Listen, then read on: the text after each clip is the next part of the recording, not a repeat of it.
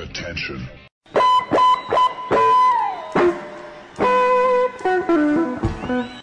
Das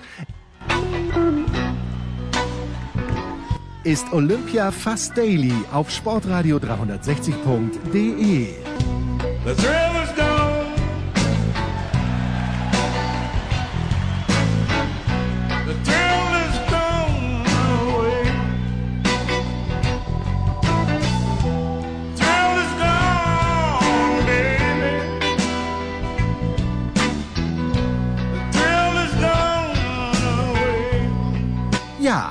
ist wahr. Wenn der große Leader aus Tauberbischofsheim ruft, schauen wir noch einmal schnell im Dopinglabor in Sochi vorbei. Fliegen dann aber ohne Umwege, zumindest virtuell, ins Keim, aber leider nicht Corona-freie Tokio und versuchen dort mit Kevin Durant, Novak Djokovic und einem bulgarischen Gewichtheber unseres Vertrauens doch noch einen Platz im Wettbewerb der Teamsynchronschwimmer zu ergattern. Olympia Fast Daily. Jetzt. Doch kein Tag ohne Olympia Fast Daily auf Sportradio 360. Na, die Tage kommen noch, vielleicht Sonntag, Montag, wo ich nicht da bin, aber selbst da werden wir wahrscheinlich einen Weg finden. Heute Big Show, möchte ich gleich vorausschicken, haben wir äh, mit Claudio Cartunio, dem SZ-Sportchef, und Michael Augustin vom NDR, die haben wir beim Schwimmen erwischt. Wir sprechen mit Götzi über die deutschen Handballspieler.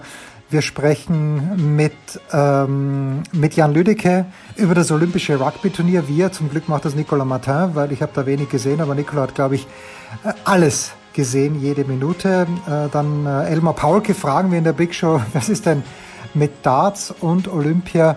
Ja, und äh, so weiter und so fort. Und deshalb heute ein frühes, ein etwas kürzeres Olympia Daily mit Kaiser. Kaiser rufen wir jetzt an. Okay. Ja, Donnerstag. Äh, gestern sage ich, wahrscheinlich gibt's heute kein Daily, weil ja Big Show ist um 17 Uhr. Aber komm, Sebastian Kaiser hat, ge hat den Hand gehoben und gesagt, er hat gerne ein paar Minuten Zeit für uns. Sebastian, äh, bevor wir zum aktuellen Geschehen kommen, du bist gestern Alexander Zverev näher gekommen, nicht nur äh, beruflich, sondern auch, ja schon beruflich, aber wie, wie kam es zu der Begebenheit? Naja, näher, ge näher gekommen, das klingt schon wieder so. Ähm, ja, das war eigentlich äh, nach der beruflichen Begegnung, die wir in der Mixzone hatten, nach dem zweiten Spiel, dem Doppel mit äh, Jan-Lennart Struff, das er verloren hat, ähm, war die zweite äh, Geschichte dann, dass er natürlich dann auch schnell ins Olympische Dorf wollte. Und genau an der Mixzone fährt praktisch der Bus ab für die Sportler. Und ja, Alexander Zverev kam ihm dann, ich stand noch da und äh, ja, das Problem war, dass der Bus ja, genau dann abfuhr, als äh, Da runterkam, die paar Stufen. Und äh, dann alles hinterher rufen, hat nichts geholfen. Die Japaner haben auch noch ein bisschen gerufen. Allerdings der Busfahrer hat strikt seinen Dienst äh, übereifrig, muss man sagen, versehen. Der Zverev war nicht so spät, sondern der Bus zwei Minuten zu früh abgefahren. Ja, und äh, das ist natürlich nicht so lustig, wenn man gerade zwei Matches bei 40 Grad gestochen hat. Dann will man einfach nur noch ins äh, olympische Dorf, in sein Zimmer und äh, ja, das war dann schon ein bisschen nervig für ihn. Und ähm, er musste dann eben 30 Minuten auf den nächsten Bus warten und hat die Zeit dann genutzt, hat mit seinem Bruder telefoniert und jetzt eben, ja, wie du es schon angedeutet hast, wir konnten auch noch mal ein bisschen quatschen, mal ganz abseits von äh, offiziellem Talk.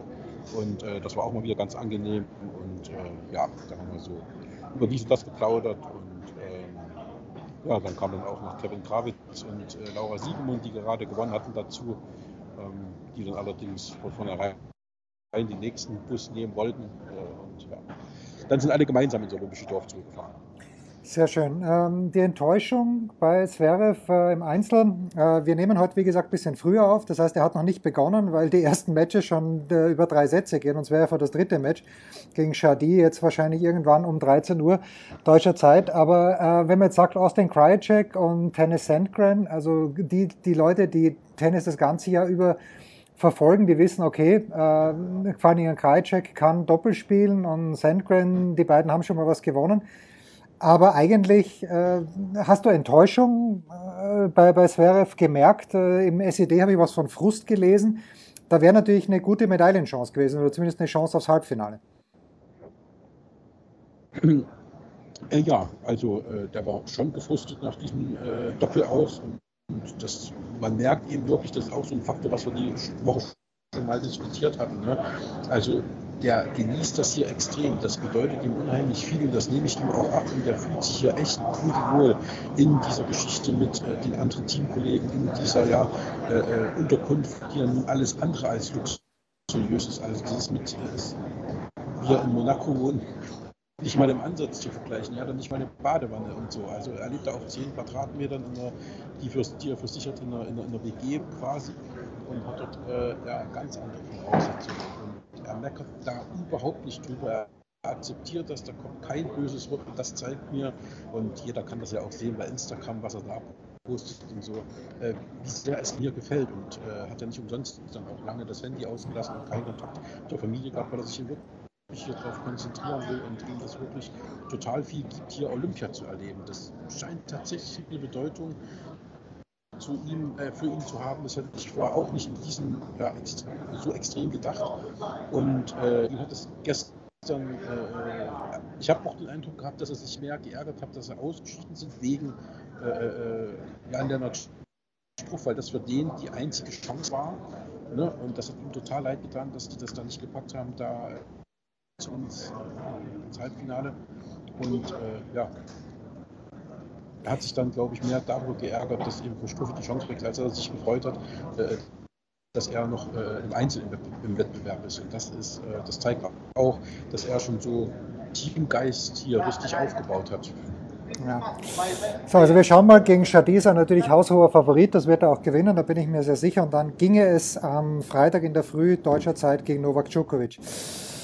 Aufreger des Tages am Mittwoch, Patrick Moster, Radsportdirektor, äh, holt die Kameltreiber, holt die Kameltreiber, komm, hat der Niklas Arndt zugerufen, jetzt ist er heimgeschickt worden. Sebastian, äh, ist er rechtzeitig heimgeschickt worden, hat sich das DOSB oder der DOSB zu lange geziert damit, hätte man das sofort sanktionieren müssen, wie ist da deine Einschätzung der Situation?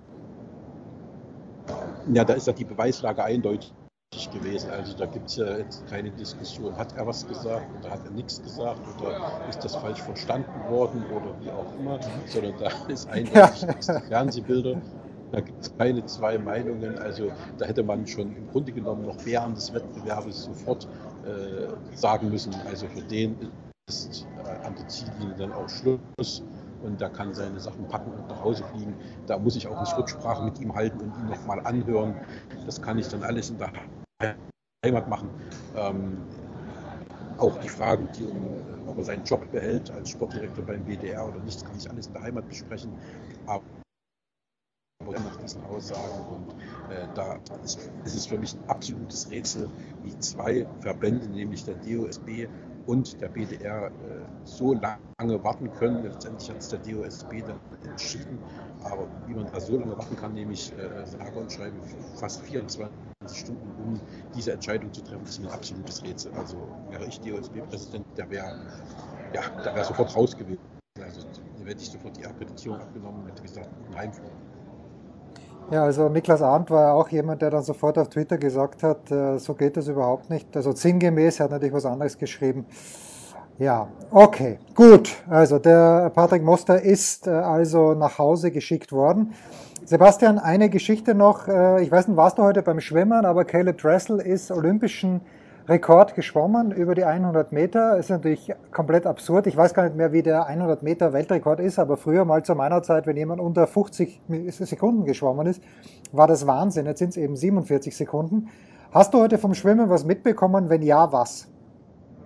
Ja, natürlich. Ich habe die gesamte Session mitbekommen. Also gerade äh, mit Florian Wellbrock, der da eine Medaille holen wollte. Seine Verlobte hat ja gestern Bronze geholt über 1500 Meter und er wollte heute über äh, 800 Meter es ihr zumindest gleich tun. Lag auch auf Silbercross und das wäre auch drin gewesen. Ähm, hat dann leider nicht geklappt. Also er ist ja vorgestern in der Vorlauf deutschen Rekord geschwommen. Das hat er nicht nochmal toppen angekommen. Und äh, ja, das war dann total schade. Ihm ist da hinten raus so ein bisschen die Luft ausgegangen, nachdem er wirklich das ganze Rennen immer auf zwei oder drei lag. Und äh, ja, das ist ein bisschen schade. Das habe ich mitbekommen. Dann habe ich natürlich auch die anderen Finals alle mitbekommen. Da waren ja einige, aber für mich neben Caleb Dressel was jetzt natürlich keine Überraschung ist, dass der gewonnen hat, aber war natürlich dieses Staffelrennen, die 4x200 Meter der Frauen, der, das absolute Highlight. Die Chinesen, ah, die. Chinesinnen haben gewonnen, oder? Wenn ich es richtig Die gesehen haben, habe. gewonnen, Ja. die haben gewonnen mit Fabel-Weltrekord. Also die haben an der, äh, äh, da wirklich auch äh, an der 47er-Marke ge äh, gekratzt. Also irgendwann wird auch diese 40 äh, fallen und dann wird man mit 7,39 da rein äh, kommen ins Ziel. Und auch die Zweit- und Drittplatzierten USA und Australien waren unter der alten Weltrekordmarke. Also drei Mannschaften unter der alten Weltrekordmarke. Also das war das schnellste 4x2-Rennen aller Zeiten. Und auch eine deutsche Staffel war dabei, die allerdings nichts zu bestellen hatte. Die ist äh, Sechste geworden und äh, konnte jetzt auch keinen deutschen Rekord aufstellen. Der steht ja noch aus der Zeit der Wunderanzüge von 2009, wo deine geliebte Britta Steffen noch Ja. geschwommen ist. Ähm, da steht der deutsche Rekord noch und äh, der ist nicht in Gefahr geraten heute. Äh, Ein Wort noch zu Florian Wellbrock. Ja, äh, Medaillenkandidat, das äh, werden wir in der Big Show auch besprechen. Hat er noch eine Chance? Die 1500 stehen da, glaube ich, an, oder? Er hat sogar noch zwei Chancen, die 1500 Meter und dann noch im Freiwasser. Und äh, Duplizität der Ereignisse vor zwei Jahren bei der WM in Gwangju in Südkorea war es auch so, dass das 800 Meter Rennen nicht ganz toll lief.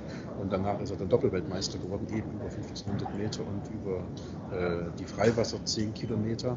Und äh, demzufolge Wobei man jetzt nicht sagen kann, dass er dieses, äh, ja, also heute Vormittag äh, schlecht geschwommen wäre. Das war die zweitbeste Zeit, die jemals Deutscher äh, geschwommen ist, über 800 Meter. Und die beste hat er eben vor zwei Tagen geschwommen. Also insofern ist der vierte Platz schon aller Ehren wert. Aber eben letztendlich hat er sein gestecktes Ziel nicht erfüllt. Und das hat ihn maßlos geärgert. Herrlich, Sebastian. Heute kurz, aber dafür bündig und heftig. Wirst du, wenn denn Alexander Zverev am Freitag in der Früh, wovon ich ausgehe, gegen Novak Djokovic das Halbfinale äh, spielen wird bei den Olympischen Spielen, wirst du dann beim Tennis sein oder gibst du dir morgen wieder das Schwimmen? Ähm, ich werde mit Sicherheit eher zum Tennis gehen als zum Schwimmen, weil natürlich im Tennis äh, das meine Sportart Nummer eins ist. Und äh, natürlich Alexander Zverev, der deutsche äh, Superstar äh, insgesamt im deutschen Sport zurzeit ist, jetzt mal von den Fußballern abgesehen. Und äh, der wird natürlich immer intensiv betreut von uns und äh, deswegen werde ich natürlich, egal wann er spielt im Einzel, immer in, seiner, in seiner Nähe sein hier in Tokio. Excellent stuff. Und am Bus stehen. Bus Oder am Bus stehen, ja, das ist, ist was anderes. Sebastian Kaiser von der Bild-Zeitung. Danke dir, Sebastian. Bis morgen. Ja, das war's also. Nochmal der Hinweis. Heute Donnerstag 17 Uhr, Big Show 519 äh, mit allen Essentials, auch mit Fußball, wirklich ein sehr, sehr lässiger Teil, zwei Fußballteile, sehr lässig, mit Thomas Wagner und mit Stefan Hempel, Hauptthema zweite Liga, also wirklich kann man sich sehr gut anhören.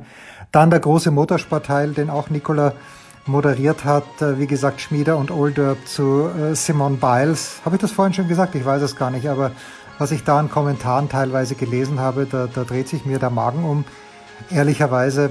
Ähm, in, in manchen Foren, nachdem Biles zurückgezogen hat. Und dann haben wir Tennis mit Babsi Schett in der Big Show und, und, und, und. Also hört euch das an. Und morgen wahrscheinlich wieder. Older ist angekommen in Deutschland, auch das wird uns in der Big Show sagen. Aber er hat, äh, selbst Older muss manchmal schlafen, hat heute wenig vom Wasser, äh, was war da, wenig vom Beachvolleyball gesehen.